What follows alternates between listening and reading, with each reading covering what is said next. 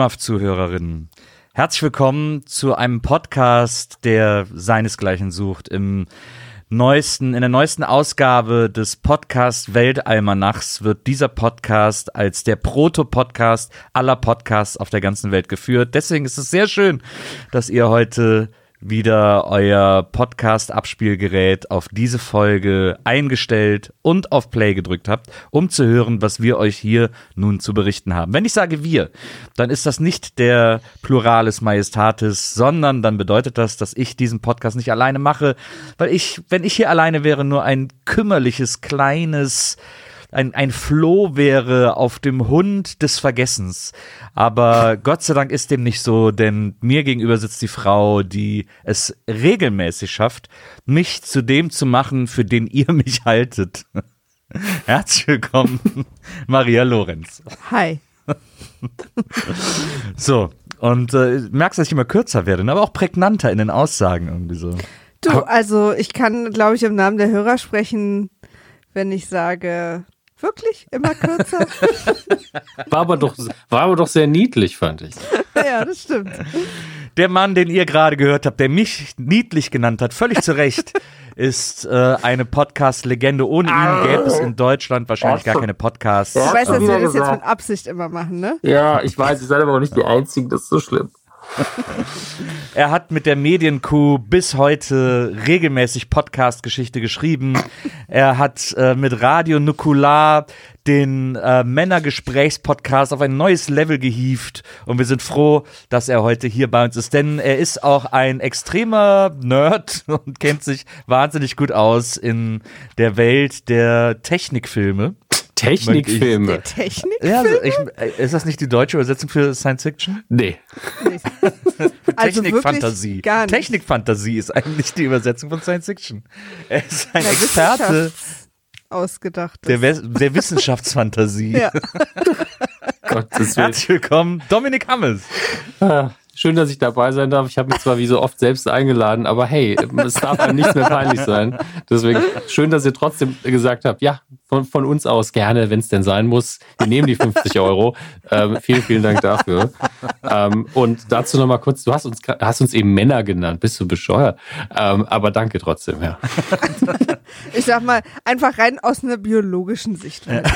Also da ist auch, wir haben die Antwort aus dem Labor noch nicht. Das sind wir mal ehrlich. Das ist Ja, ganz also raus. äh, Gender ist ja auch Definition. Ich war, ich, aber ich habe immer den starken Eindruck, dass ihr euch als Männer definiert. Insofern habe ich das jetzt einfach mal vorweggenommen. Man, be man bemüht sich. Also Ich freue mich total, dass du dich äh, bereit erklärt hast, als erste Amtshandlung, ich weiß nicht, vielleicht bist du jemand, der seit 5 Uhr arbeitet, äh, an einem Montagmorgen mit uns äh, über Star Trek zu reden. Ich freue mich darüber sehr.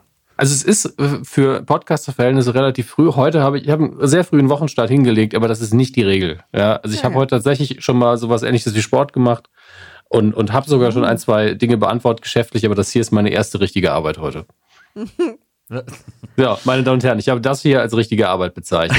Naja, aber hallo, also wir haben ja damit die 50 Euro verdient. Also ja, für jetzt uns ist es richtig. Nein, also jetzt mal ehrlich, wir freuen uns echt total, dass du dabei bist, weil ähm, wir diese, diesen Wahnsinn des äh, Dezember, Star Trek Dezembers mit den 13 Filmen in vier Wochen, den wir uns vorgenommen haben, zwischendurch 237 Mal bereut haben, Ihr habt es Äh, also wir unterschätzt. weil wir im Schweiße unseres Angesichts versuchen, diese Filme zu gucken, Gäste zu finden, mit denen Termine zu finden und so weiter und so fort. Und sind deswegen extrem dankbar und freuen uns total, weil wir ja auch Leute dabei haben, die, ähm, also zum Beispiel Jan Köppen hatte zum ersten Mal einen Star Trek-Film gesehen. Spannend. Und ja, und ich finde diese Mischung aber auch cool und ich finde es aber auch total wichtig, Leute dabei zu haben wie dich und übermorgen auch Bernd Begemann, die tatsächlich auch gerne Star Trek gucken. Also mit dem man dann ja auch nochmal auf so einer ganz anderen Ebene darüber sprechen kann. Weil ich bewege mich irgendwo dazwischen. Ich gucke es wahnsinnig gern. Ich liebe es. Ich habe mir auch vom Internet äh, bestätigen lassen, dass ich mich Trekkie nennen darf. Ich, das habe ich dir doch auch schon bestätigt. Ja, aber du bist, hast halt überhaupt keine Ahnung, wovon du sprichst. Deswegen weiß ich nicht, ob du da die Instanz bist, mir das zu bestätigen. Das ist eine völlige Unverschämtheit, wie hier mit meinem Trekkitum in diesem Podcast umgegangen wird. Liebe Leute, das jetzt mal vorweg, bevor wir hier heute loslegen. Ähm, ich bin hier natürlich die Instanz, wenn es um Trekkie, wenn es um das Star Trek-Universum geht. Ich bin der Einzige hier im Raum, der äh, TOS komplett gesehen hat. Bin ich mir sicher, ja. Ja, ich, äh, ich weiß äh, um die Tribbles, ich weiß, dass Weißt du um die Lorca, Tribbles, ich ja? weiß um die Tribbles, ich weiß, dass Lorca der beste Kapitän ist, der jemals eine Enterprise äh, befehligt hat. Insofern ha- habe ich jetzt hier mit meiner Expertise schon mal bewiesen und äh, I rest my case. Gern auch für immer. Nicht Ähm, rest in peace. Also, man, Oh, dann habe ich es falsch verstanden. man muss das ja nicht in einen Nerd-Gemächt-Vergleich ausarten lassen. Das bringt ja überhaupt nichts. Also, Eben. Das kann man ja alles, also Wissen kann man nachschlagen. Ja, das ist Ja. heutzutage auch nicht Absolut. mehr so spannend. Dann kommt der Nächste um die Ecke und sagt, ja, ich habe den Wikipedia-Beitrag aber auswendig gelernt. So, okay, Ja. okay, okay, danke. Sorry. Darum Geht um die ja. Emotionen zwischen den Zeilen. Genau, finde ich auch. Sag mal, bist, du bist ja richtig Fan, ne? Ah, Und ich glaube, ich glaube, ich habe zwischen den Zeilen, wo wir dabei auch gerade sind, gelesen, dass das jetzt nicht dein Lieblingsfilm ist von den Star Trek Also man muss dazu sagen, also ich glaube, die kompakte Zusammenfassung, gestern ist mir dieser, dieser Satz sich eingefallen, ähm, der ist nicht so genial, aber ich finde, um Star Trek 5 gut zu finden, muss man Trekkie sein.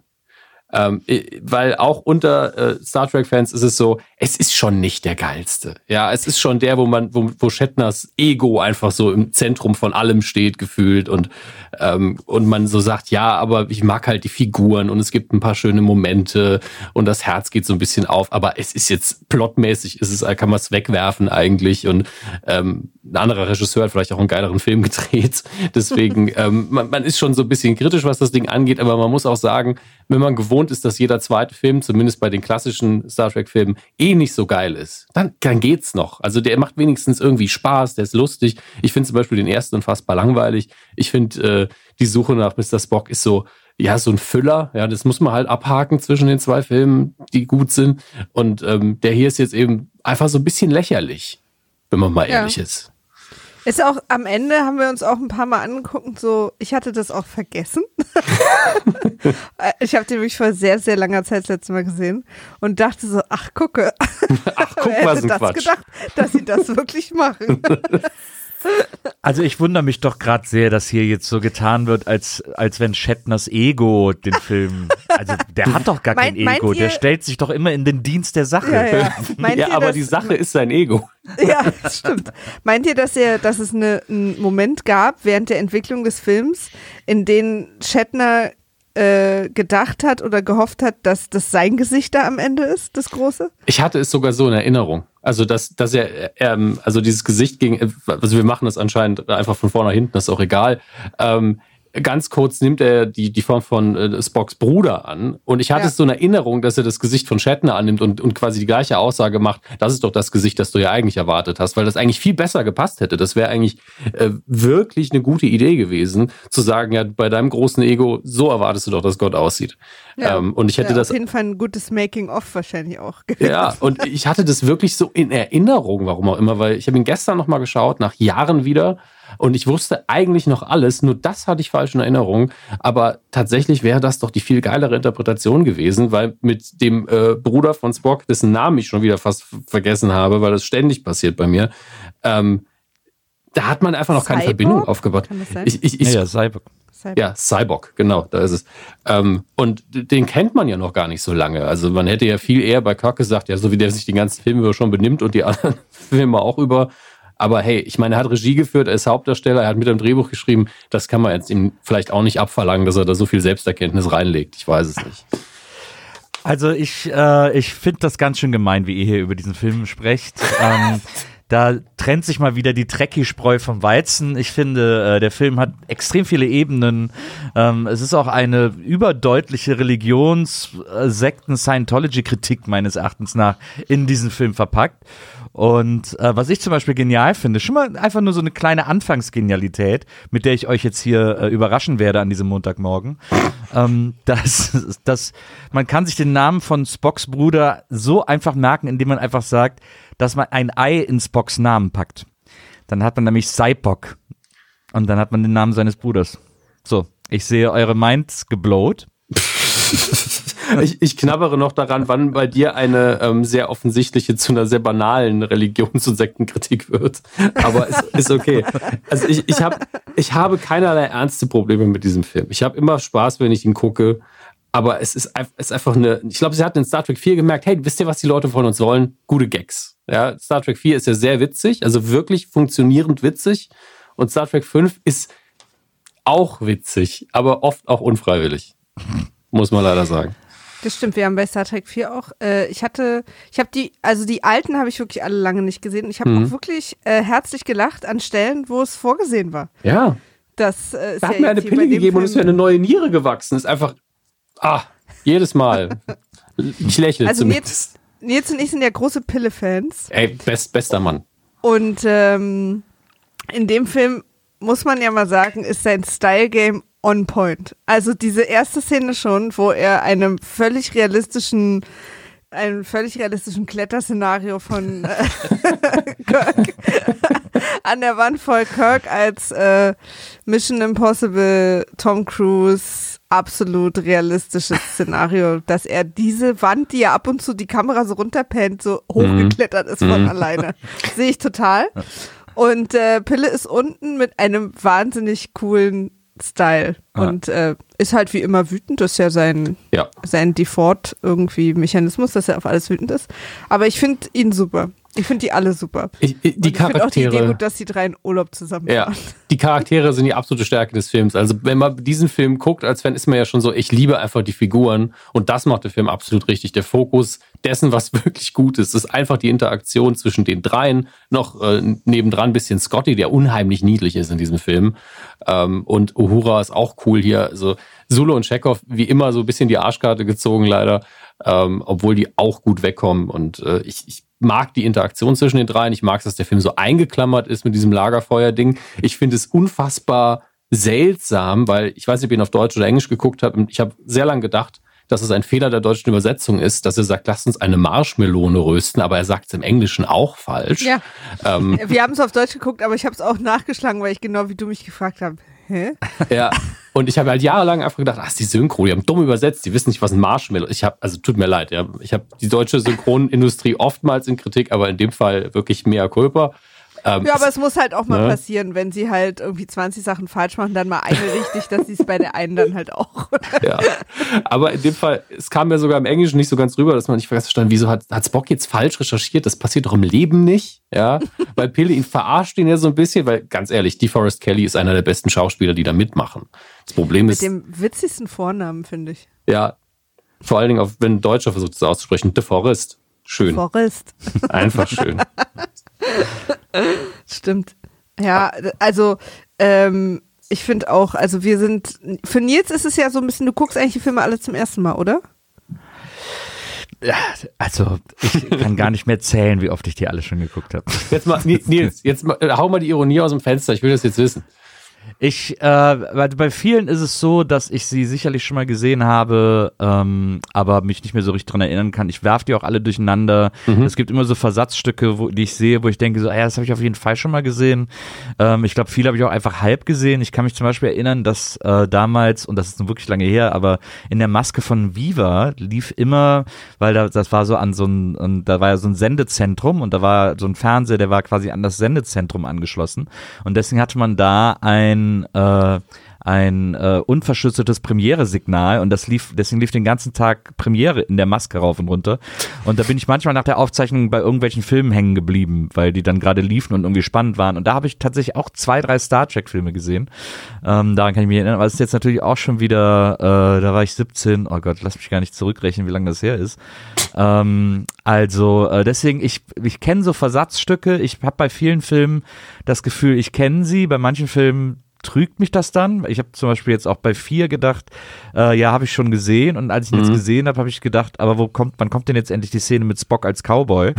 ähm, weil ich so in Erinnerung hatte, dass die durch die Zeiten reisen, anstatt nur einen Zeitsprung zu machen. Also ähm, es gibt da ein großes Durcheinander in meiner Rezeption der Star Trek-Filme. Wir haben auch danach überlegt, gibt es irgendwann irgendwo Spock als Cowboy? Oder hast Ja, du bestimmt in der? TOS, bestimmt, da gibt es schon Also, eine Folge auf dem Äh, Western-Planeten. Es oder gibt, es gibt eine Western-Folge. Ich weiß nur nicht, ob, ob Spock dann irgendwann im richtigen Outfit um die Ecke kommt. Ähm, aber es gibt definitiv eine Western-Folge, so ein klassisches Set, wo man sich fragt, wie konnten die Leute je glauben, dass das ein anderer Planet ist. Ja, ja. ähm, aber äh, ja, also so mit diesem Tequila Sunrise-Hintergrund im Studio, das war immer wieder schön.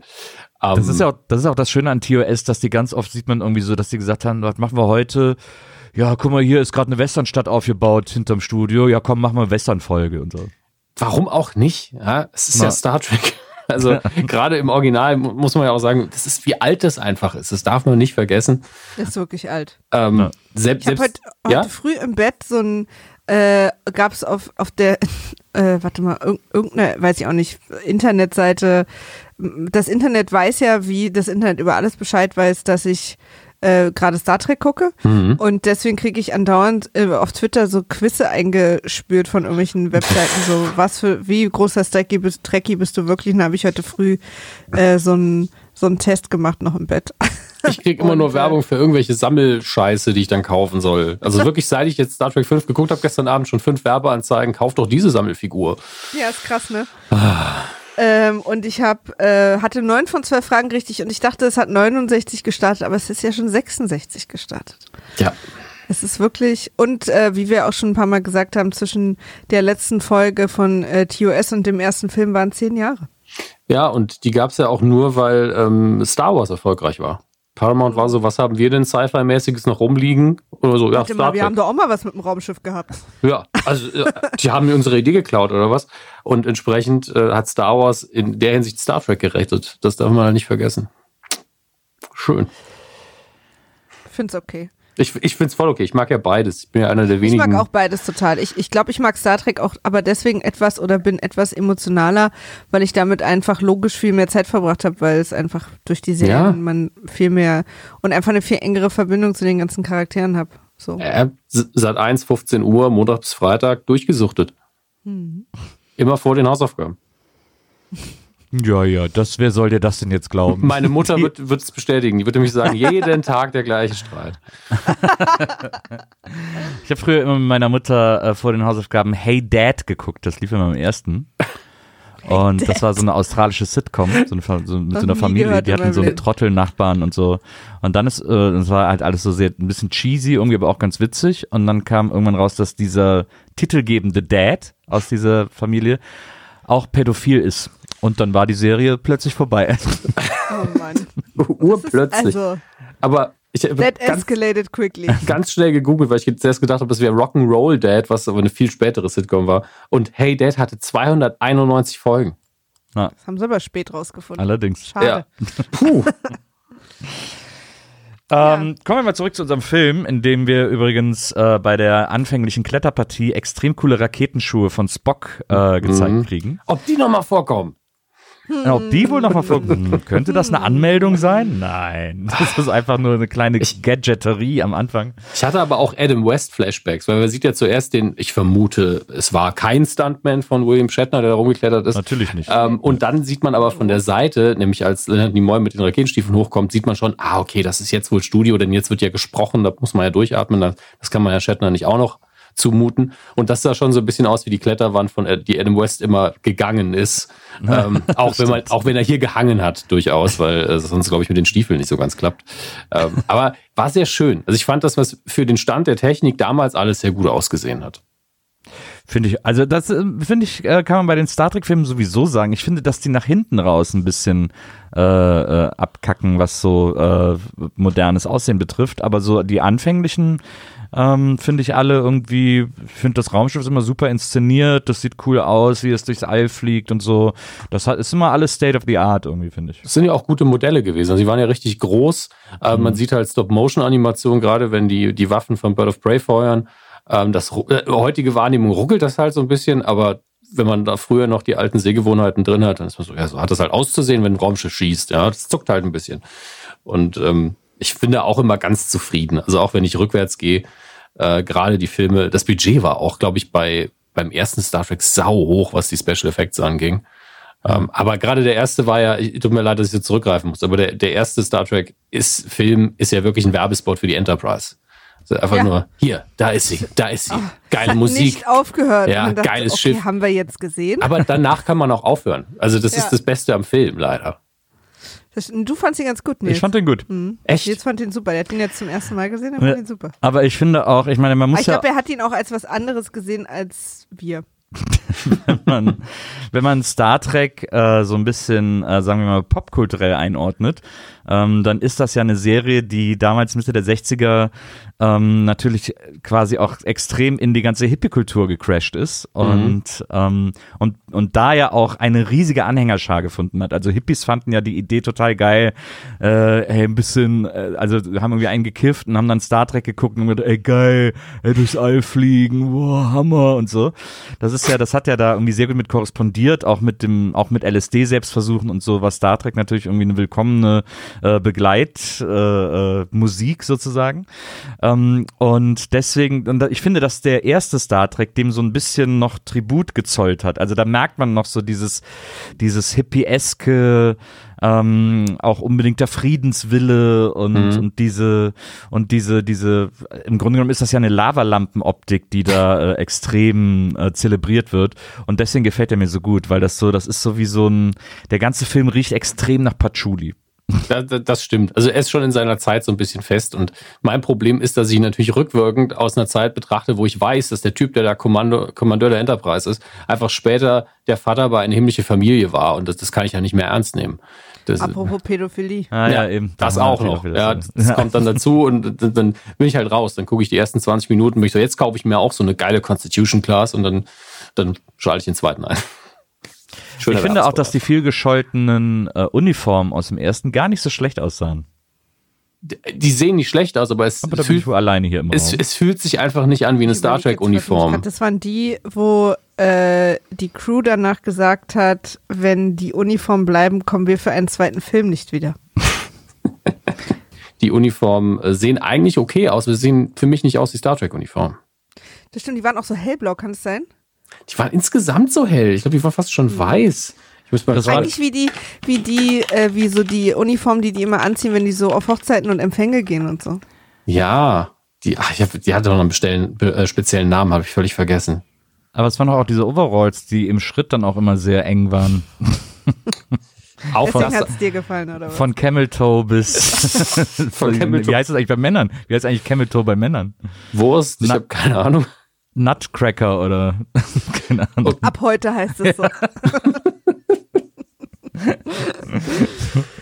ich ich habe hier noch die Notiz, äh, also wir besprechen natürlich den Film immer nicht in aller Gänze, sondern äh, Sachen, die, die wir besonders gut finden. Deswegen, ähm, also ich glaube, wir können ja vielleicht einmal die Grundstory so in zwei Sätzen sagen. Also was so Mhm. die Prämisse ist und was so passiert und uns dann vielleicht an den einzelnen äh, uns hervorstechenden Szenen abarbeiten. Ich habe hier zum Beispiel, ich möchte sehr gern über Kirks Logbuch sprechen.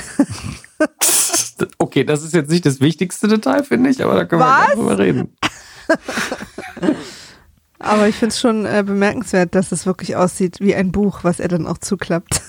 Ja, aber das hatten sie ja tatsächlich sehr häufig. Also als Requisite. Man hat es nur selten so in Nahaufnahme gesehen. Und wie Ähm, dieses Ding da so wie, wie in so einem Zeichentrickfilm rausgesprungen kommt. ja, das, das war leider der, der Höhepunkt des Slapsticks, der keinen Sinn ergeben hat. Dass dieses Ding bewegliche Bauteile haben soll, das glaubt doch kein Ja. Mensch. Die Ähm, vor allen Dingen rausgesprungen kommen, wenn sie nicht mehr funktionieren. Ja. ähm, um, soll, soll ich versuchen, die Story zusammenzufassen? Ja, oder mach gerne. machen? Ähm, erstmal nicht zu vergessen, am Ende von Star Trek 4 gab es ja eine neue Enterprise, optisch baugleich mit der davor, heißt jetzt NCC 1701A, da geht's los mit den Buchstaben. Äh, davon, von der haben wir noch nicht so viel gesehen, das ist jetzt aber das aktuelle Schiff. Ähm, der Film beginnt aber, während eigentlich alle im Urlaub sind, zumindest die Brückenoffiziere und äh, der Rest und insbesondere Scotty muss dafür sorgen, dass diese sehr schlecht zusammengebaute Enterprise irgendwie funktioniert. Wie Scotty so schön sagt, weil es für den Plot halt wichtig ist, ähm, der ähm, Antrieb funktioniert wunderbar, der ganze Rest funktioniert nicht so gut. Ähm, und er schraubt dann die ganze Zeit wie wild dran rum, sorgt für ein paar, paar schöne Gags. Währenddessen in der neutralen Zone zwischen letztlich glaube ich zwischen Klingonen, Romulanern und der Föderation gibt es den äh, Planeten des galaktischen Friedens. Ich habe den Namen aber leider vergessen. Ähm, dort gibt, äh, sind immer ein Botschafter dieser drei Fraktionen zugegen. Und wie es der Zufall so will, damit auch hier der Plot schön expositorisch erklärt werden kann, kommt gerade eine neue Botschafterin der Romulaner und dann sitzen da drei Leute, die genau wissen, was sie gerade, worüber sie gerade reden.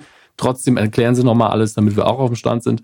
Ähm, also, dass dieser Planet eigentlich ziemlich abgefuckt ist und ähm, dieser Name galaktischer Frieden, naja, das hat alles nicht so gut funktioniert. Drumherum, die Einheimischen haben sich selber Waffen gebaut, obwohl sie verboten waren. Und das ist alles mehr so Mad Max Country.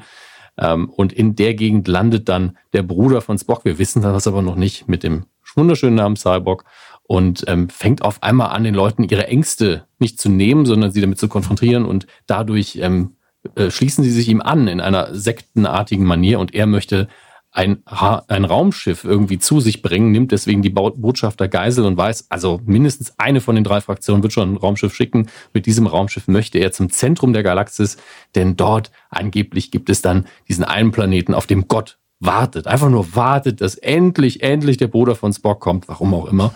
ähm, und dazu muss aber das muss ein Raumschiff eine Barriere durchbrechen, die noch nie irgendein Barriere, äh, Raumschiff durchbrochen hat, die noch keine, keine Sonde kam je zurück.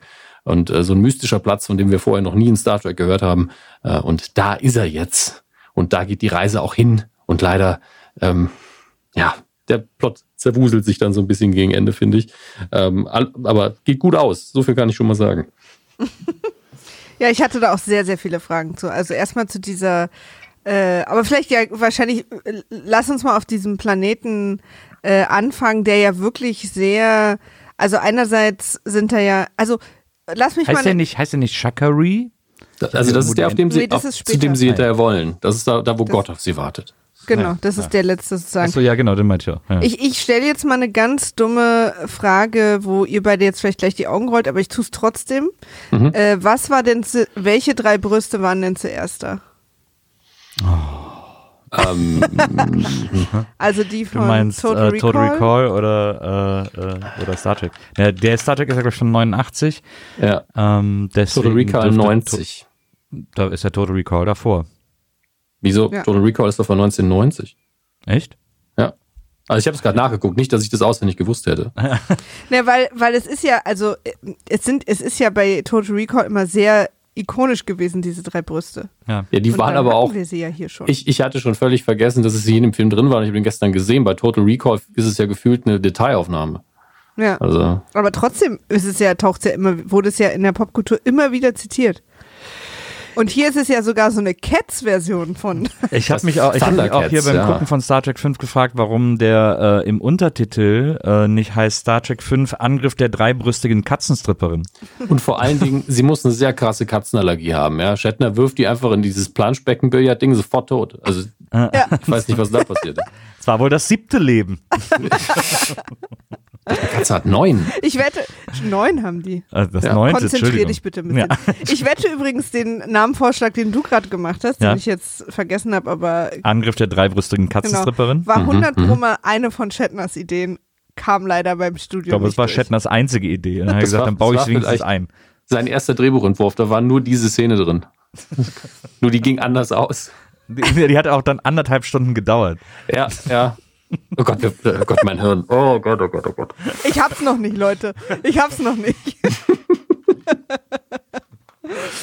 ja, und dann äh, kommt die Mannschaft auf diesem Planeten an und wir sehen erstmal, um die Bösen abzulenken, eine Art Verführungstanz von Uhura. Ja, Interessant. Erstmal Uhura, ne? In diesem Film graue Strähnchen. Stimmt.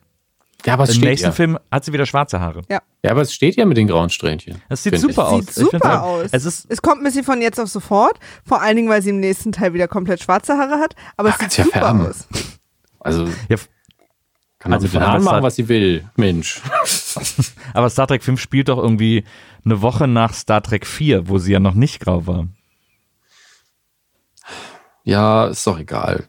Ging halt zum, ist, halt, ist halt zum Friseur gegangen. Also jetzt müssen wir da wirklich nicht noch Continuity-Fehler finden zwischen Star Trek 4, 5 und 6. Also ich bitte euch. Ich finde es gerade super. Ich, ähm, ich, ich habe mich auch gefragt, wie es eigentlich passieren kann, dass man eine niegelnagelneue Enterprise den hinsetzt und die komplett so gar nicht geht. Oder ob das quasi Scotty nur so ein bisschen so eine Scotty-Art ist, zu behaupten, dass sie gar nicht geht, weil sie nicht so geht, wie er es gern will. Ich glaube, also ein bisschen ist es beides, weil man sieht ja, dass einige Dinge einfach nicht funktionieren. Weil ich glaube ja, die waren so, ach fuck, die haben alle überlebt. Haben wir, haben wir gerade irgendein Schiff fertig? Pinselt einfach den Namen drauf, schnell.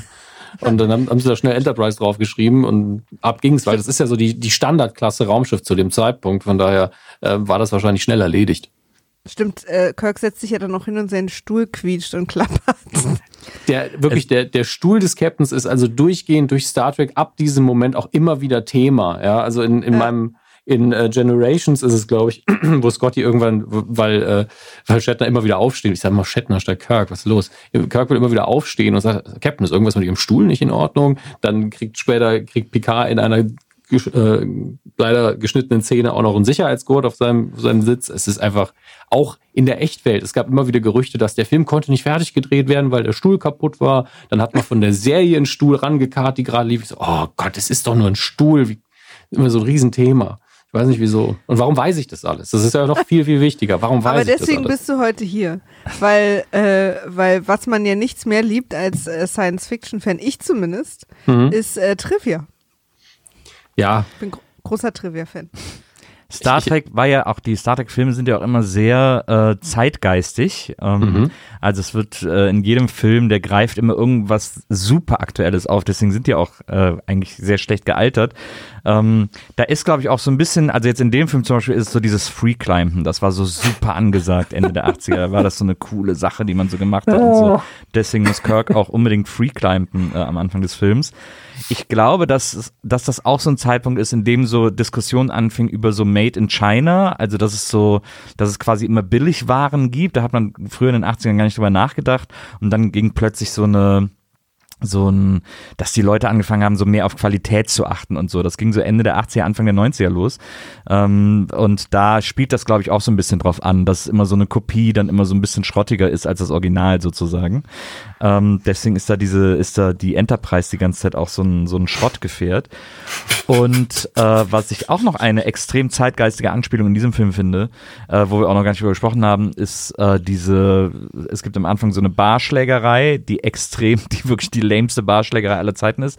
Ja. Allerdings ähm, in einem äh, Laden oder in einer Stadt, die voller Bars ist und, und Vergnügen und äh, aber auch so unterwältig und, äh, und ein bisschen zwielichtig alles und so. Und diese Stadt heißt Paradise City. Und Ja. das zwei Jahre nachdem Guns N' Roses Appetite for Destruction veröffentlicht haben.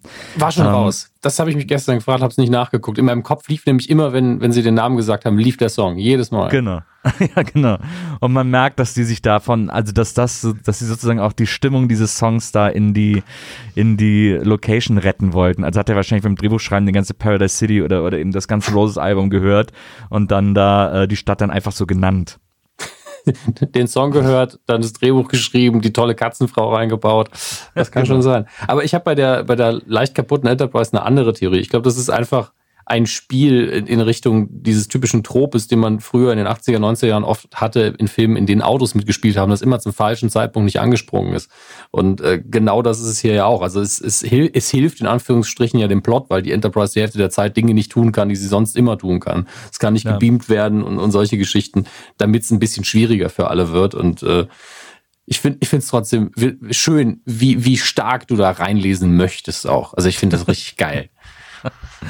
Ich, du, ich habe noch gar nicht alle Interpretationsebenen dieses Films aufgemacht. Ey, aber, aber, Mo- Moment, das Freeclimbing, bevor ich es vergesse. Ähm, guter Hinweis. Habt ihr diese, zufällig dieses Video gesehen, was ich gestern Abend noch getwittert hatte? Ähm, es gibt ein ganz tolles Video, müsst ihr einfach ähm, bei YouTube mal Shatner, Star Trek 5, Freeclimbing. Es gibt so ein, ich glaube, es ist sogar zehn Minuten lang, bin mir nicht sicher, aber zwischen fünf und zehn Minuten, wo William Shatner nur darüber redet, warum Kirk hier freeclimben muss. Und dann sagt er irgendwann, make love with the mountain, be one with the mountain, become the mountain. So, so was ist wirklich unfassbar. Es ist einfach Shatner auf 100.000 Prozent. Also Das ist, da geht einem ein bisschen das Herz auf. Ach, ich liebe den so. Kirk hat ja auch, als er dann äh, auf die Enterprise schnell kommt, weil sie müssen dann schnell los, auch noch das T-Shirt an Go Climb a Rock. Genau. drauf. Stimmt. Er, er sah, also es gab auch noch nie und ich glaube auch danach selten einen Star Trek-Film, wo äh, die Figuren, wenn sie in ihrer Freizeit sind, so kontro oh Gott, so, so Klamotten anhatten, die man heute auch tragen würde. Die hatten Jeans an. Das, das kommt fast nie vor. Und dieses T-Shirt könnte ja, also irgendwann seit der Erfindung des T-Shirts irgendwann äh, gedruckt worden sein. Das würde ja heute noch irgendwie in die Welt passen. Und das ist ganz, Ja. ganz selten bei Star Trek der Fall, dass die Klamotten aussehen, als würden sie bei uns nicht auffallen. Man denke nur Ja. an Star Trek 4 mit den lila Uniformen, die auch nicht sehr schön waren, muss man leider sagen. Ja, Ähm. Ja, wo man sich auch so denkt, wenn ihr wisst, wie quasi freizeitmäßig anziehen geht, Ja. dann macht das doch, wenn ihr die Erde in, in den 80ern besucht. Nur Ja. so als Idee. Gerade Spock mit seinem weißen Vulkanier-Outfit war Ja, schon so. Wobei der noch fast am wenigsten aufgefallen ist in der Hippie-Bewegung, aber, Ja, das ist auch wieder wahr. aber das ist, äh, das dachte ich so, aha, ihr wisst also, wie es geht. Weißt du, hätte ja sein können, so, dass, dass es das nicht mehr gibt. Also, dass man, man ist nur noch die Uniform. Und wenn man nicht die Uniform ist, dann ist man äh, Picard in Teil 9 mit dem quadratischen T-Shirt. Äh, Picard kann machen, was er will. Das stimmt. Ja, aber also Pille mit, mit Halstuch sieht so ein bisschen aus wie so ein, wie so ein Lover, alter Loverboy, der immer noch so Wütend in ist. seinem Alter immer noch wütend ist und immer noch so äh, Single in der Bar steht am Tresen und wartet, dass irgendjemand reinkommt, den er sexy findet und so. Das gefällt mir wahnsinnig gut, dieses Outfit. Ja, naja, aber ähm, also im Prinzip ist es so, dass die Enterprise mal wieder den äh, Quatsch richten soll, ne? Mhm. Der so passiert. Und ähm, ich habe vergessen, also Psylocke, ne? Mhm. Der ja alle äh, mit, mit so einer Art, Cyborg, was habe ich gesagt? Psylocke. Oh, Entschuldigung. Der alle mit so einer Art ähm, Hypnose quasi für seine Zwecke gewinnt, also oder oder so eine Art ähm, äh, Psychomanipulation, stell dich deinen Ängsten, ich befreie dich davon irgendwie so ein bisschen, ne? Chaka. Ja. Ja. Äh, und er sie irgendwie alle so ein bisschen umdreht und, und zu seinen Gefolgsleuten macht. Geht sehr, sehr schnell. Äh, der hat dann eine sehr gute, schnelle Variante gefunden und ähm, schafft es auch einen Teil der Enterprise Crew für sich zu gewinnen. Da, ich habe mir da aufgeschrieben, Cyborg, der Backstory-Wound-Minister, weil er sozusagen äh, für uns mal kurz die Backstory-Wounds der halben Enterprise-Crew äh, Ja. aufdeckt und erzählt. Cy Und wir Cyborg sind ist natürlich alle wahnsinnig überrascht, dass relativ viel mit irgendwelchen Väterkonflikten Mhm. zusammenhängt. Aber Cyborg ist einfach das geborene Plot-Device. Er macht ja nichts anderes. Ich verursache den Plot. Ich zeige, wo der Plot hingeht. Ich habe auch die Enterprise kaputt gemacht. Das hat noch gefehlt. Also ansonsten. Total. Und auch so ein bisschen, guck mal, Vulkanier mit Gefühlen, wo ich denke, ja, das sind ja Menschen. Also, da, das, ich meine, ich brauche eigentlich ja keinen Vulkanier Menschen. mit Gefühlen, weil, weil der Vulkanier ist ja für mich gemacht worden, um mir quasi einen Alternativvorschlag zum Menschen zu machen. Nee, das finde ich aber, das fand ich aber interessant, Ja? dass sie, weil äh, Cyborg plötzlich die Idee aufgemacht hat, dass ein Vulkanier äh, vor einer Entweder-Oder-Entscheidung steht und deswegen Cyborg so krass connected zu sein und den Gefühlen der anderen ist, weil er sich als Vulkanier entschieden hat, auf die Seite der Gefühle zu gehen und deswegen, äh, so wie Vulkanier Logik halt völlig äh, übertrieben ausleben, er als Vulkanier, der sich für Gefühle entschieden hat, Gefühle völlig übertrieben auslebt. Ja, ist ein extremer Empath, auf jeden Fall. Das erklärt auch so ein bisschen innerhalb einer Filmlogik, warum er diese komische Kraft hat. Das stimmt. Das ist gut. Aber finden wir ihn dann nicht gut? Ich finde, ganz ehrlich, ich habe mit Cyborg, als ähm, wie er dargestellt ist und auch wie er gespielt ist, mit diesem total lebensfrohen Art überhaupt keine Probleme. Aber das, was er tut, ist halt wirklich, der Film ist einfach so konstruiert. Ich kann das nicht nur der Figur in die Schuhe schieben. Es ist halt, man sieht überall, wie die Teile ineinander greifen. Es ist nicht sehr elegant, was das angeht. Aber gleichzeitig brauche brauch ich jetzt auch nicht einen hypereleganten Star Trek-Film. Das ist schon okay so.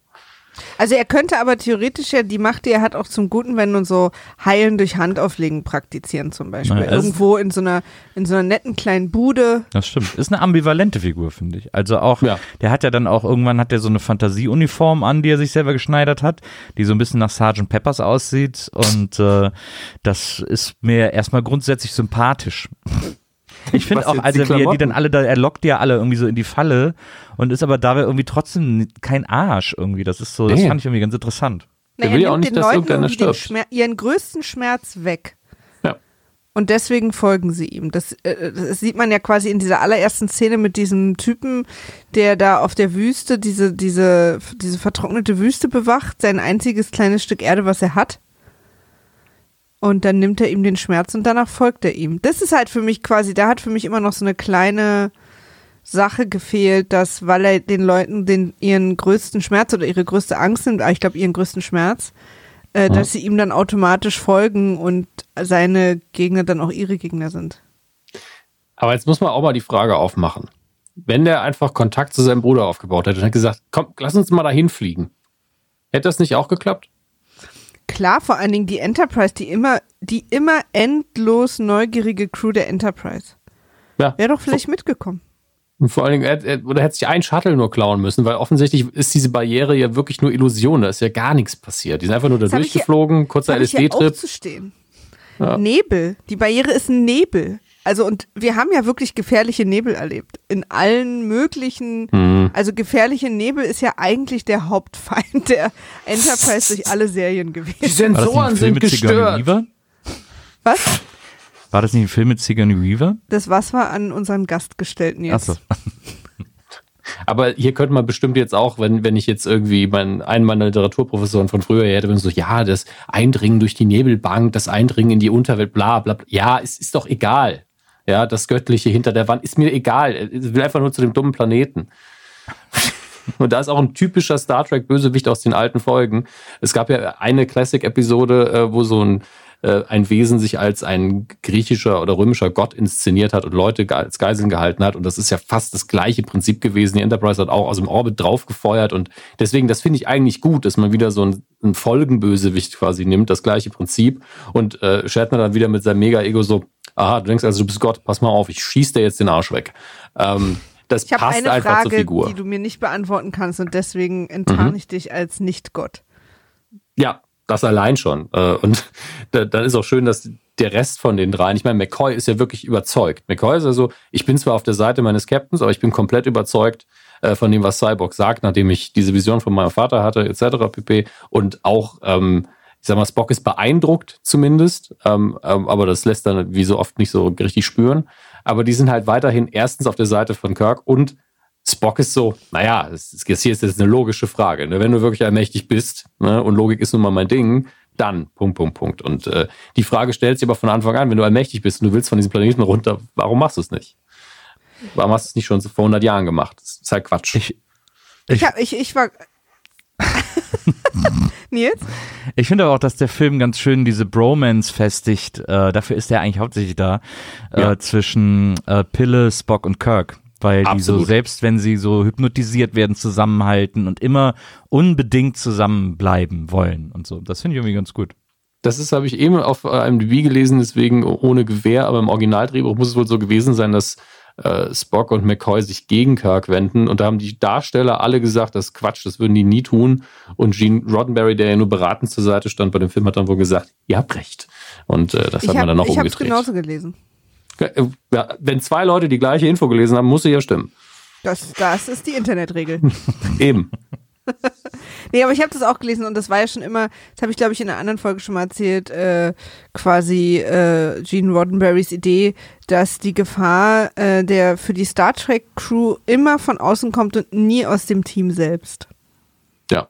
Ich meine, Das dafür wurde ja auch gab es natürlich. sofort beendet, nachdem er gestorben ist. Es gab aber auch in, in Classic einige Sendungen, wo irgendjemand dann besessen war von irgendwas und äh, trotzdem kam Aber die ja Gefahr auch ursprünglich von von außen. außen. Ja. Also quasi, er meinte, es gibt quasi nie Zwietracht zwischen der Crew so. Ähm, Aber- also aber inwiefern- ernsthafte. Aber inwiefern wurde es sofort beendet, nachdem er gestorben ist? Naja, das ja so bei DS9 und so war die Stimmung ja schon eine andere. Ja, aber Deep Space Nine ist ja auch nicht ein reines Föderationsschiff oder so. Also Ja. das war ja das ja, Prinzip stimmt eigentlich schon. der Ich Sendung. glaube, ich, das stimmt, das stimmt. Aber, oder ich weiß gar nicht, jetzt Voyager habe ich gerade nicht so auf dem Schirm, aber äh, Voyager ist auch egal. Ich habe mir gerade Freunde gemacht, ich weiß, aber ja, mir macht nicht, ich mag Voyager total gern. Ich habe es nur ewig nicht geguckt. Ich mag nur Enterprise eigentlich nicht. Und TOS tatsächlich. Ich kann damit nicht, ich, das ist mir zu pappig. es ist einfach sehr schlecht gealtert. Ja, da komme ich, da finde ich mich nicht rein. Das ist für mich eher so irgendwie so eine Slapstick. Also ich kann es nicht am Stück gucken. Ich kann einmal im Jahr gucke ich so eine Folge und bin ich so, okay, die hatte ich noch nicht gesehen, abgehakt. Sehr gut. Ja. Apropos pappig, ich finde, äh, in kaum einem Star Trek-Film sahen die Klingonen so scheiße aus wie in diesem.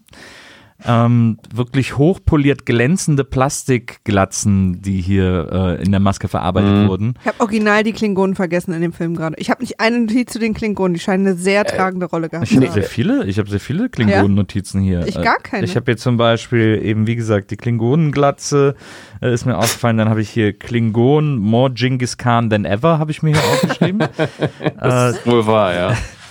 direkt darunter kommt bei mir die Notiz Klingonenbeschuss-Ausweichmanöver. Das ist anscheinend äh, da ein feststehender das- Begriff. Das mit dem Shuttle.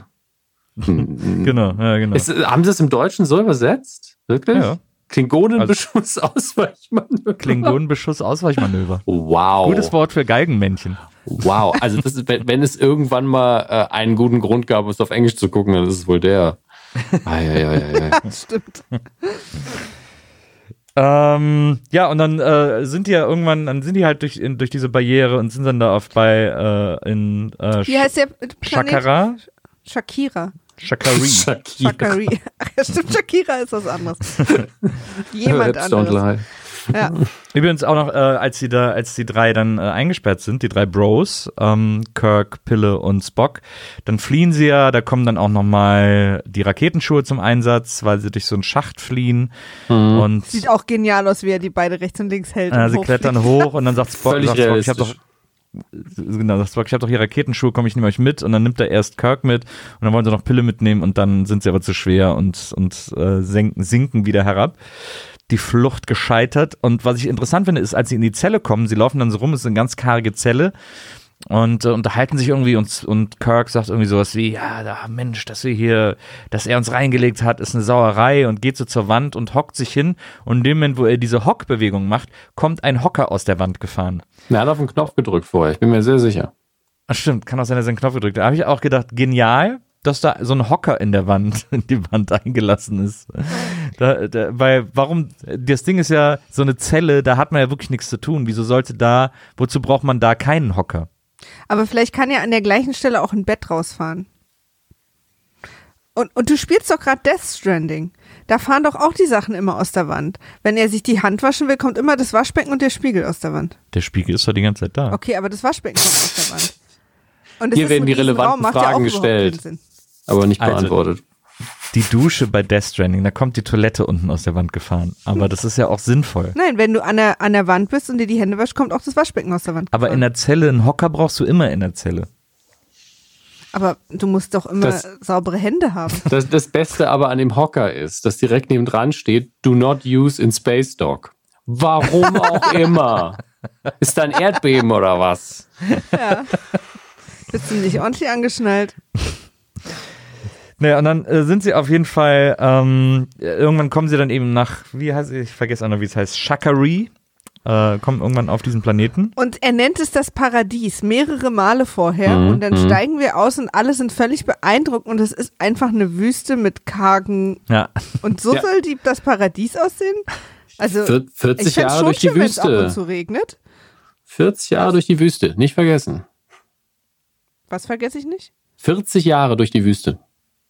Ach so, also das kommt jetzt auch noch nach der Barriere oder Ich habe keine Ahnung. Ich fand es auch albern. Es war ein schönes Bild, aber es sah nicht aus wie das Paradies.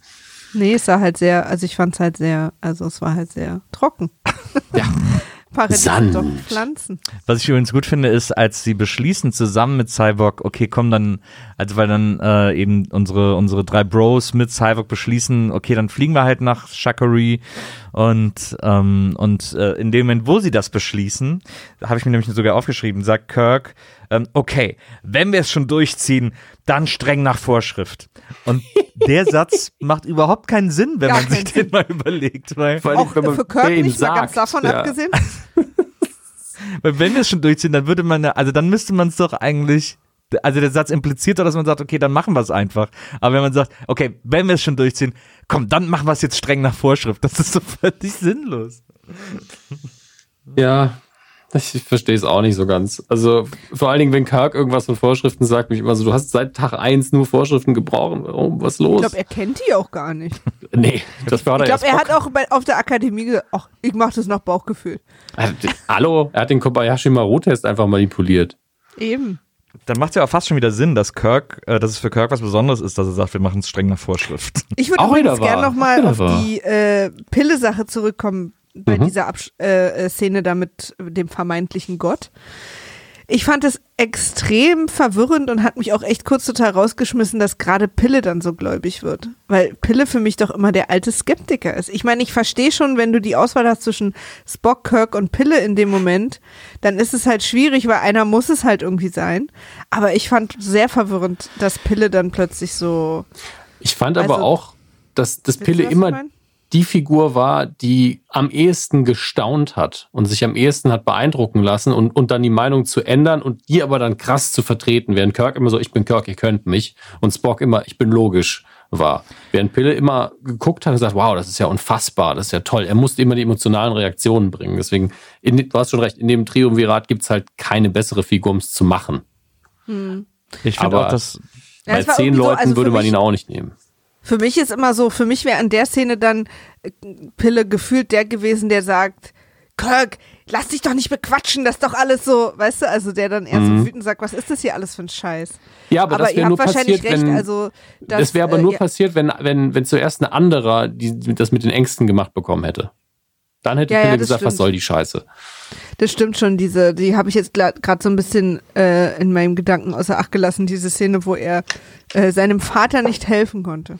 Die war aber auch hart. Die war gut gewählt. Ja, das stimmt. Pille ist tatsächlich eher so der Gutgläubige im Team, finde ich. Findest du, der Mhm. Gutgläubige? Ja, ich finde Pille ist sehr gutgläubig. Der ist auch immer wütend. Das ist halt so ein bisschen, er ist halt auch so ein bisschen so der AfD-Wähler auf der Enterprise, muss man leider sagen.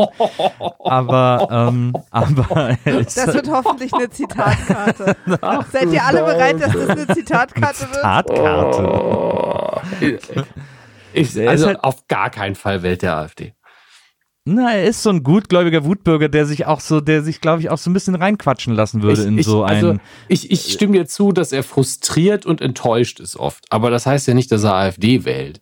Ja, aber er könnte sich tatsächlich reinquatschen, wenn, wenn. Ich glaube, ich glaube, Pilles moralischer Kompass ist, äh, ist nicht defekt Nils. Ich bin ja auch Pille-Fan, also jetzt wir bleiben mal alle ganz ruhig. Ja, du, ich lieb Pille, pass ja. auf, wir sind ja ruhig geblieben, bis Ja. du gesagt hast, Pille wäre der AfD-Wähler. Ja, weil und der das sich- ist eine Pille lässt Eskalation, sich- da werden Pille äh, Dominik und extrem- ich äh, wehren uns da einfach. Pille lässt sich extrem leicht in Sachen reinquatschen, weil der eben einfach gutgläubig ist und gleichzeitig ist er jemand, der wahnsinnig auf eine gewisse Art gerne wütend ist. Und äh, das sind natürlich sich gutgläubig in Sachen reinquatschen lassen und wütend, diffus wütend sein, sind ja die zwei Kerneigenschaften von AfD-Wählern und sind ja das, was von der AfD permanent genährt wird. Deswegen habe ich gesagt, äh, wäre Pille da eigentlich auch ein potenzielles Opfer für. Natürlich ist sein moralischer Kompass so intakt, dass er niemals Nazis wählen würde. Aber ähm, wie gesagt, es gibt da schon, es gäbe äh, grundsätzlich die Gefahr, dass er denen auf den Leim gehen könnte. Ich glaube, dass Pille die Art Wähler wäre, der einfach jeder Partei sagt, dass sie scheiße ist, um dann in der Wahlkabine halt die zu wählen, die nicht ganz so scheiße ist. ich, Welch auch glaube, immer das dann ist. ich glaube, Pille würde, auch wenn man ihn vielleicht, auch wenn er der große Stauner und der jemand ist, dem ein bisschen beeinflusst werden kann, ich glaube, Pille würde trotzdem immer die moralisch richtige Entscheidung treffen. Das heißt nicht die AfD wählen. Nur falls das unklar ist. Das, das hat das alles so ein bisschen ernst gemacht gerade. Das ist deine Schuld. Überhaupt nicht. Äh, be bevor Überhaupt sie, nicht. bevor sie Dominik, nach, überhaupt nicht. bevor sie nach Shakiri, äh, bevor sie an Shakiri ankommen, Nach sagt, Shakira. nach Shakira sagt äh, Kirk noch, den er sich hundertprozentig selber ins Buch geschrieben hat, besonders coolen Satz. Gott ist ein vielbeschäftigter Mann. Wo man so, okay, Wink, super wink. cool. Ja. Ich habe äh, ich hab noch zwei Zitate, die ich leider niemandem mehr zuordnen kann, weil es jetzt schon ein paar Tage her wieder ist. Äh, vielleicht ist das ganze Leben ein Traum. Weiß ich nicht mehr. Habt ihr das zufällig? Nee. Und wozu braucht Gott ein Raumschiff? Ach so, ja, genau. Das ist ja die Frage, die er ihm dann. Genau. Ja, ja, ja, stimmt. Hm. Äh, ich habe die nur so komisch nacheinander hier zu stehen. Stimmt, das ist ja dann, also wir sind dann auf, äh, auf dem Planeten Shakira und ähm, ähm, wir sehen dann plötzlich, also Cyborg spricht irgendwie und dann sehen wir plötzlich so eine weiße, riesen äh, Lichtleinwand, auf der uns ein riesengroßes Gesicht erscheint. Oder erstmal nur eine Stimme, glaube ich, ne? Hm. Oder gleich ein Gesicht. Ich glaube, er zeigt direkt verschiedene Gesichter von Gottheiten, die wir auch erkennen würden und genau, noch ein und paar landet dann aber auf dem vermeintlichen Stani-christlichen Gott. Ja, Also sieht eher aus wie Zeus. für- Ich, ich meine, letztlich sind ja auch viele äh, Abbildungen von, von Gott im christlichen Glauben von Zeus inspiriert, aber halt ein alter, weißbärtiger Mann. Genau, also eigentlich Santa Claus. Und ähm, Das würde ich unterschreiben, ja. Genau. Und ich muss ganz ehrlich sagen, dieses Bild, wie der kleine äh, im Vergleich zu dem zu dem großen Kopf dann äh, kleine Cyborg da steht und dieser riesengroße Menschenkopf, das fand ich beeindruckend, das fand ich cool. Das war das ähm, ähm, ja wollte ich einfach sagen. Ich weiß gar nicht, warum ich mich da gerade Gar kein schäme, Problem. aber so ist es. Was ich gut fand, es ist ja wirklich dass äh, diese Frage, wo- wozu braucht äh, Gott ein Raumschiff, die Kirk zuerst stellt und diese dann alle irgendwann stellen. Da ist diese schöne, dass dieser vermeintliche Gott dann sagt, "Wa- wer ist diese Kreatur? Und Kirk dann sagt, wer bin ich? Weißt du das nicht? Bist du nicht Gott? Und ich habe wirklich statt bist du nicht Gott erwartet, ich bin William Shatner. Du kennst mich. Das ist wirklich, mittlerweile ist er bei mir so als William Shatner eingebrannt ins Hirn, weil ich ihn in verschiedenen Rollen und Interviews gesehen habe mit diesem dominanten Ego, dass ich einfach ihn als Kirk auch nicht mehr sehe, sondern nur noch als Shatner. Immer. Es gibt da bestimmt äh, äh, in dem, im Rohschnitt die ein oder andere Material, was genau das ist, was du gerade gesagt hast. Hier ist übrigens wieder euer äh, geliebter Interpretations-Hot-Take. Ähm, ich, Ohne AfD diesmal? ohne AfD. Cool. Gott sei Dank. Ich glaube, dass diese Szene, diese ganze Szene ähm, mit diesem Gottgespräch und so, dass Kirk sich da äh, nicht nur hat inspirieren lassen, sondern auch so einen leichten, wie nennt man das, so einen Huttipper, so einen Gruß äh, in Richtung Zauberer von Oz gemacht hat, weil das natürlich ja auch das große Oz-Reveal ist, wo am Ja. Schluss Dorothy und ihre Gang vor diesem wirren Kopf stehen und dann durch einfache Fragen rausfinden, dass er doch nicht der große Magier ist, ist Ja. ja im Grunde genommen eins zu eins die gleiche Szene. Und sie sind ja quasi hinter den Vorhang getreten, um da hinzukommen. Genau. Also von daher, Genau. ja. Also da unterschreibe ich wesentlich eher als äh, bei deiner äh, Made in China Interpretation. Meint ihr, das ist der Film äh, kritisiert Religion an sich? Also, dass Ähm. man, dass äh, jeder Gott irgendwie doch nur so lange gilt, solange Leute sich entscheiden, dafür zu glauben und wenn man es aber ernsthaft hinterfragt, äh, hat es keinen Gehalt mehr? Ich finde also, nicht, das ist übrigens dass, nicht äh, die Ja. Interpretation, die ich für alle Religionen habe, sondern ich Mhm. frage mich nur gerade, ob der Film das versucht hat. ich finde nicht, dass der Film eine präzise Stellung bezieht, äh, was das angeht. Er lässt es ja so ein bisschen offen. Ich glaube, irgendwann am Schluss sagen sie noch, vielleicht ist Gott ja irgendwo, wirklich irgendwo da draußen, war so ein bisschen versöhnlich für alle Christen, die den Film gucken. Ähm, und ich glaube, dass es, wenn es überhaupt, also ich, ich will noch nicht mal Kritik an Cyborg, weil auch er ja den Leuten wirklich nur hilft. Ja, das haben wir ja auch schon gesehen. Am Anfang denkt man so, puh, krasser Sektierer, richtig gefährlich, äh, Rattenfänger von Hameln. Und am Ende ist man so, eigentlich geht's den Leuten ja ganz gut. Man muss sie auch nicht mehr heilen von ihrer Besessenheit oder so. Ähm, deswegen sehe ich nicht, dass er sehr viel Stellung bezieht, vielleicht maximal vor falschen Göttern oder falschen Glaubensrichtungen. Das glaube ich auch. Ich halte Star Trek ja sowieso für eine recht christlich äh, inspirierte Serie. Nee, nee, nee. Gene Roddenberry war so krass anti-Religion. Es gibt keine Religion in seinen Serien. Er war immer ausgesprochen anti-Religion. Also Hm. auch sehr vokal. Also das deswegen. Ja, aber ich habe schon das Gefühl, dass da sehr immer Liebe deinen Nächsten und so. Also es gibt da schon so christliche Motive, die da irgendwie aufgegriffen werden. Ja, aber es gibt ja auch einfach Werte. zwischenmenschliche Motive, wie dass man einfach nett zu anderen ist, die dann nicht immer automatisch christlich sind. Ja. Also ich meine, man muss ja auch sagen, das haben wir jetzt glaube ich auch schon mehrere Male gesagt, dass Gene Roddenberry zwar der Schöpfer von Star Trek ist, aber natürlich auch nicht bis zum Schluss immer das letzte Wort hatte bei allem. Also, ne? Nee, also gerade hier nicht mehr. Ähm, Ja.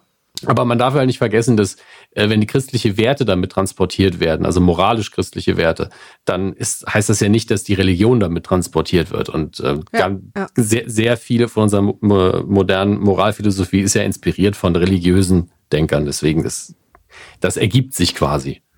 Ja.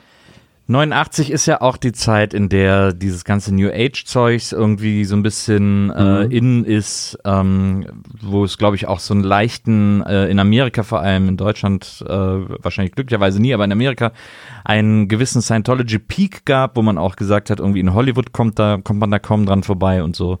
Und ich, deswegen glaube ich, dass es hier schon so eine Kritik an sowas auch in diesem Film äh, implementiert ist, dass man sagt irgendwie so, äh, also wenn sich irgendwer hinstellt und sagt hier, ich bin euer Gott und das ist hier die Religion, da müsst ihr auf jeden Fall gar nicht drauf hören und gar nicht äh, hingucken sozusagen. Ich glaube, es ist vor allen Dingen, weil Star Trek sich auch immer ein bisschen auf die Fahnen geschrieben hat, zu versuchen, die großen Fragen zu, zu stellen. Und wenn sie schon im Universum und in den Galaxien unterwegs sind, dann kann man ja auch mal gucken, ob es Gott gibt. Also eher so eine Neugierde-Sache anstatt so eine Kritiksache. Am besten finde ich immer noch, dass das in der Mitte der Galaxie einfach so eine Barriere ist und sich die Föderation nie drum gekümmert hat, da mal durchzugucken. Ich finde auch überhaupt, dass man vielleicht noch mal mit der Föderation sich mal an so einen Brainstorming-Tisch setzt und überlegt, was, was ist eigentlich die Definition von Barriere? Weil Ja, es ist offensichtlich einfach nur ein Nebel. vor, also ich, ich verstehe es bis heute nicht. Äh, warum es jetzt, also mir hat da immer dieser Moment gefehlt, wo die Enterprise irgendwie, weil einer ihrer Wissenschaftler richtig gut ist, es schafft, dass man dann durchkommt. Ähm, Ja, weil und wo auch es dieser einfach keinen Prozess ergibt. gefährlich ist, ne? Ja, genau. Also so, es, wir fliegen einfach durch wenn- den Bildschirmschoner. Was soll das? Ja, wenn man, wenn sie so durch die Zeit reisen oder durch Wurmlöcher oder so, dann sieht man ja auch, wie so das, das, das Raumschiff ächzt und knarzt und alle irgendwie verzerren und so. Also, dass man so das Gefühl hat, es ist wirklich schwer, da durchzukommen. Mir hat sowieso für einen Star Trek-Film hier gefehlt, dass sich die Schauspieler auf der Brücke hin und her lehnen mussten. Ja? Das stimmt. Also es wird viel zu wenig durchgerüttelt. Das gehört so ein bisschen Ja. dazu beim Star Trek-Film. Hier gibt es auch keinen richtigen Raumkampf. Das, da kann ich manchmal drauf verzichten, wenn der Plot das hergibt. Aber hier fliegen die Klingonen die ganze Zeit hinterher und es gibt eigentlich nicht wirklich eine Schlacht. Ist schon ein bisschen traurig. Das stimmt. Nur Scotty liegt einmal auf dem Boden rum, weil er wieder irgendwo mit einem Schraubenzieher Ja, dran ist. Aber also das gilt nicht. Wie viel Masse hat eigentlich Scotty? Wirklich Masse. Mir geht es nicht darum, dass der Mann irgendwie übergewichtig ist, sondern der muss sehr viel Masse haben. Er geht sehr langsam da lang, haut sich ein bisschen in den Kopf und direkt blutet er. Also entweder ist er sehr empfindlich oder er wiegt einfach eine Tonne und deswegen ist diese, ist diese Kraft, mit der er gegen diesen Balken rennt, so unfassbar heftig. Der schlendert doch nur. Chekhov ist in dem Film übrigens super scharf auf eine Klingonen am Ende. Ja, das ist, das ist der kleine ähm, Comedy-Moment, wo, wo äh, er und Sulu der so hinterher rennen und so, oh, die hat aber schöne Muskeln. Das war ähm, schon so ein bisschen, hm, weiß Ja. nicht. Knifflig. Die alten Filme halt, ne? Ja, aber ich meine, sie Ja. drehen ja dann ab, als der andere Klingone sie böse anguckt, ne? Ist ja lieb. Das führt mich wieder zu dieser seltsamen Klingonenbeziehung in Discovery, die irgendwie, die, wo ich nicht so richtig drüber hinwegkomme in der ersten Staffel. Ja, die ist ein bisschen sehr intensiv, das ist richtig. Na, Aber auch auf so eine Art intensiv, wo ich sogar als Person, die nur zuguckt und weiß, dass es ein Drehbuch gab, denke, sicher, dass ich das sehen soll, dass die beiden da nicht lieber alleine sein wollen.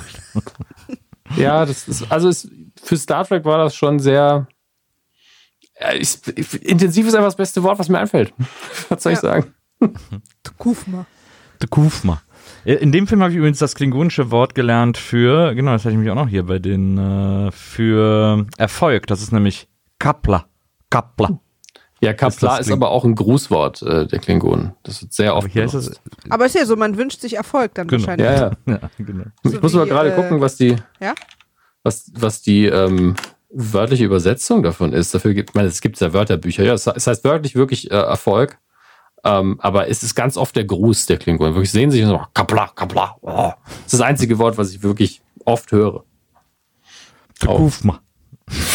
Aloha heißt auch Hallo und ich liebe dich. Also da muss man auch sehr aufpassen. Ist bei mir äh, absolut synonym. Also ich benutze auch Hallo und ich liebe dich so im Alltag. Ja, Meine Menschen- Kassiererin und so. Me Menschen, die man nicht mag, den kann man gleich ins Gesicht spucken. Ja. Ja, auf jeden Fall, sie defeaten Gott, äh, beziehungsweise äh, ähm, Cyborg äh, hält Gott auf in diesem Film und Ja, äh, Cyborg opfert sich zum Schluss, weil er quasi denkt oder sagt oder zeigt, okay, ihr seid jetzt alle wegen mir hier.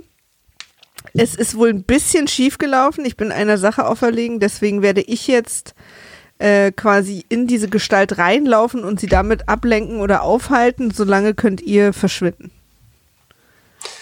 ja, Das klappt.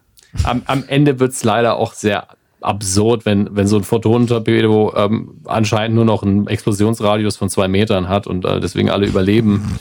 Ja, Ähm, das stimmt. da darf man nicht so viel mitdenken. Das, das stört nur.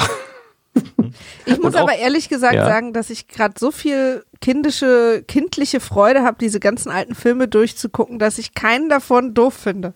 Ja, ich kann es auch nicht mehr ernst nehmen. Sie sind einfach zu alt dafür, dass, dass diese Realismusfragen, die, wenn ich die, die kann ich eigentlich nicht an den Film rantragen, weil er so alt ist. Aber ich sehe Ja. es natürlich trotzdem. Aber was ich viel weniger verstehe, oder ich verstehe es vielleicht schon, aber ich finde es nicht gut, dass, dass Kirk dann einfach sagt, ja, beamt die zwei hoch, mich nicht.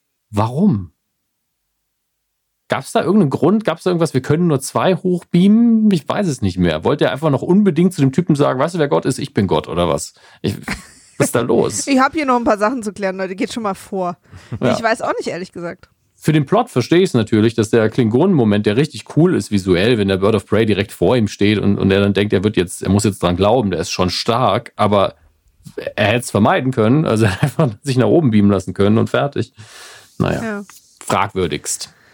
Ja, aber du hast, aber äh, genau, also die, wenn ich jetzt äh, jetzt ins Kino gehe und mir einen aktuellen Film angucke, lege ich an denen natürlich eine viel höhere Erwartungs- und Qualitäts- und was auch immer Messlatte an, als ich an Mhm. die jetzt anlege. So, es macht mir natürlich einerseits Spaß, äh, mich dann auch ein bisschen drüber lustig zu machen, jetzt mit euch so ein bisschen die skurrilen äh, Momente so rauszusuchen und zu besprechen.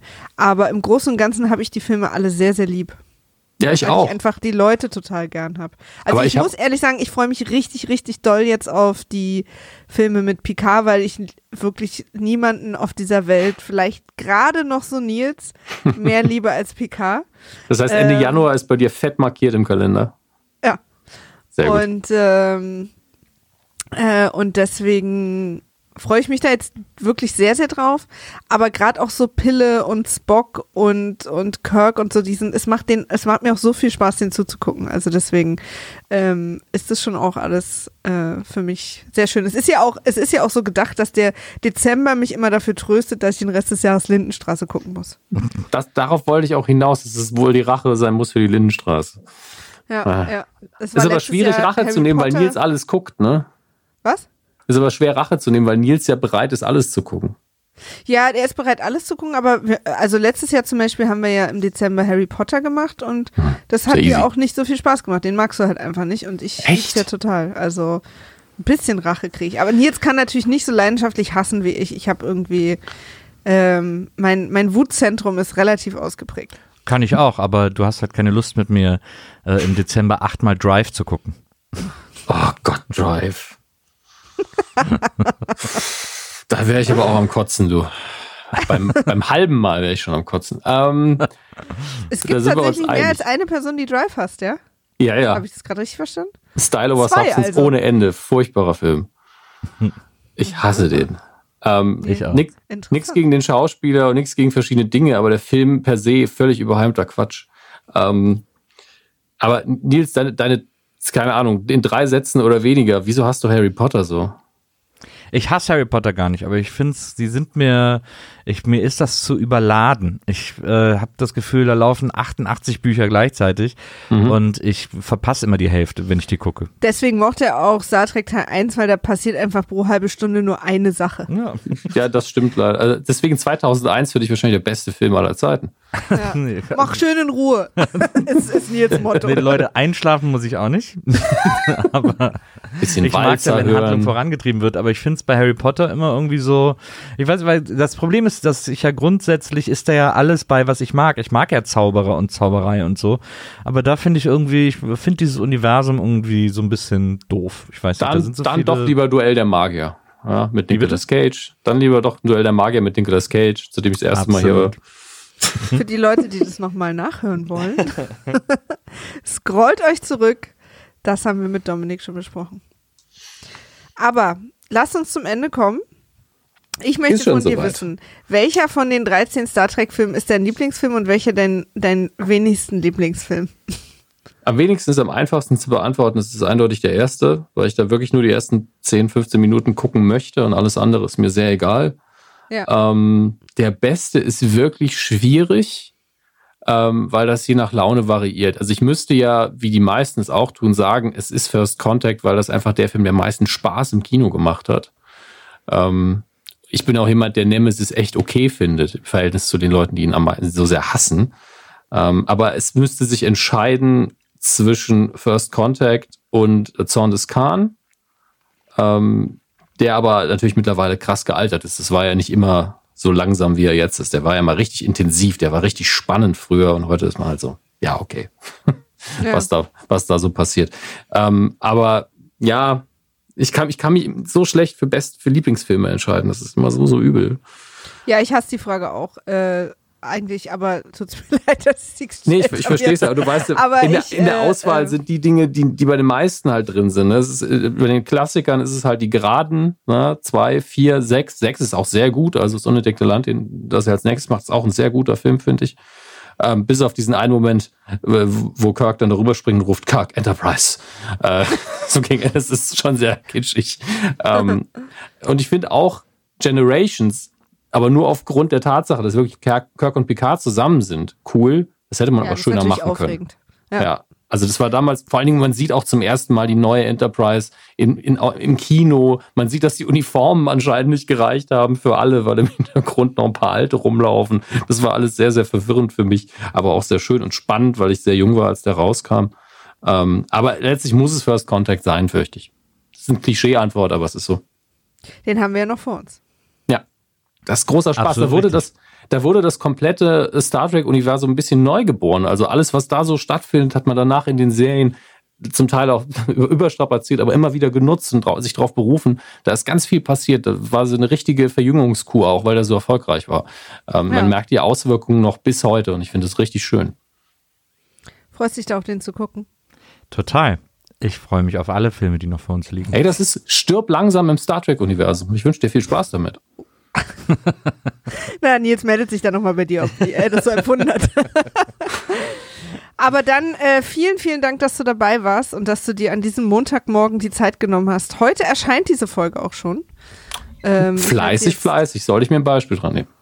Ich werde sie jetzt schnell fertig machen. Mhm. Und ähm, Nils, Maria? äh, bitte. Ach so, bevor, äh, da du ja sehr umtriebig bist im, äh, im, im Podcast 10, wie, wie ich es auch bin und Nils es auch ist, äh, sag uns doch mal, was, was man so aktuell noch von dir hören kann, weil ich mir vorstellen kann, dass die Leute, die dir jetzt zugehört haben, nicht genug von dir kriegen. Ach du liebe Zeit. Ähm, Eigenwerbung, immer ein schwieriges Thema. Ähm, ich finde das euch, gar nicht. Dafür sind wir doch, ich, wenn ich mal, wenn ich bei euch zu Besuch bin, dann würde ich auch ganz, also, oder? Ich denke immer dann so, wenn Leute, wenn das Leuten gerade Spaß gemacht hat, zuzuhören und wenn die, äh, wenn du denen irgendwie sympathisch warst. Ich habe die meisten Podcasts immer entdeckt, weil irgendwelche Leute irgendwo zu Gast waren. Ich fand die total lustig und cool. Und dann haben die zum Glück am Ende gesagt, zum, da, wo ich sie noch hören kann. Das hat für mich, ich habe das nie so empfunden. Oh. ich meine das auch nicht böse, es ist einfach nur über mich selbst reden. Fällt mir Nee, nee, nee, ja, ja, ich weiß, ich weiß, aber das, ich hatte, wir hatten das letztens schon so als Thema und ich möchte natürlich niemanden irgendwie so, aber ich finde das immer gar nicht so schlimm. Es ist sinnvoll, man soll es immer tun. Trotzdem fühle ich mich nie ganz wohl damit. Das ist Ja. so der unterm Strich. Ähm, wenn ihr euch für die deutsche Medienwelt interessiert, aber nicht unbedingt Fernsehen gucken wollt, dann hört die Medienkuh mit Kevin Körber und mir. Ähm, wenn ihr sehr, sehr kitschige Serien guckt, sowas wie alles, was auf CW läuft, sei es Supernatural oder die ganzen Superhelden-Serien, dann vielleicht die Anytime Late Night mit Julian Daschewski und mir. Wenn ihr auf drei unflätige Männer steht, die über ihre Kindheit reden, dann äh, hört Radio Nukular. Ähm, und wenn ihr auf Stephen King steht, dann hört Club 19 mit ähm, Simon Kretschmer und mir. Das ich werde das alles nochmal in den Beschreibungen verlinken. Das ist sehr lieb. Und du bist weiterhin stehend eingeladen. Da müssen wir noch einen Termin finden für Club 19 für unsere Gastfolge. Ich habe gerade äh, The Institute gelesen und war wieder, bin heiß entflammt für wieder mal für die Liebe für Stephen King. Ich habe direkt nach The Institute einfach direkt nochmal die Outsider drangehängt, weil ich das noch vor mir hatte. Und äh, deswegen bin ich gerade so sehr gesättigt. Ja, Aber ich muss weitermachen. aber ich komme gern mal vorbei. Das freut mich. Ich habe gerade die Bibel gelesen, das würde euch auch mal gut tun. Wenn du Gott bist, ja? Herzlich willkommen in meinem Leben. Aber jeden Morgen, Maria, hast du Ähm. mittlerweile endlich mal die Bibel gelesen. genau. Ähm, also an, von meiner äh, Seite auch nochmal vielen Dank, äh, lieber Dominik, dass du ähm, heute die Zeit gefunden hast. Für unsere Hörer, ähm, wenn ihr Fragen zu dieser Folge habt, wenn ihr Anmerkungen zu dieser Folge habt, vor allem natürlich sehr gerne positiver Natur, wenn ihr Kritik habt, die ihr unbedingt loswerden wollt, dann versucht es erstmal bei eurer Mutter. Wenn die euch aber nicht zuhört, dann Ich schreibt da eine, uns gerne. Eine Adresse julian at rumblepack.de, da schickt man das hin. ja, genau. Dann schickt sie dahin. Und wenn euch das auch nicht reicht, dann könnt ihr uns auf Twitter erreichen unter @wimaf war weg. Weil Wimaf schon weg war. Genau. Da könnt ihr uns äh, diese Dinge schreiben. Oder wenn ihr das gerne etwas privater halten möchtet, dann schreibt uns eine E-Mail an folgende E-Mail-Adresse. Wimaf at poolartists.de. Wonderful. Da lesen wir alles, antworten aber nur auf das, auf was wir antworten wollen oder wofür wir die Zeit haben. Sehr gut Richtig zusammengefasst. So, oder? Ja. Genial. Ähm, lieber Dominik, komm bitte unbedingt bald wieder, wenn wir wieder etwas haben, von dem wir glauben, dass es zu dir passt. Oder Ey, wenn wir etwas sehr haben, gerne. du sind immer gut angelegte 50 Euro. Heute kommt der neue Ghostbusters-Trailer raus. Oh ja, stimmt. Stimmt. Und das ist sogar aktuell, wer die Folge am Tag des Erscheinens hört. Mhm. Paul Rudd. Ja. Das ist ein Kernthema von Nukular, deswegen auf jeden Fall muss ich das gucken. Na, was? Ja, habe ich gesagt. Okay. Sehr schön. Geil, wie wir hier kurz vorm Ende noch völlig eskalieren. Totale Eskalation. Hallo? ähm, vielen Dank fürs Dabeisein, Dominik. Ähm, sehr, auf sehr ganz gern. bald. Auf jeden Fall.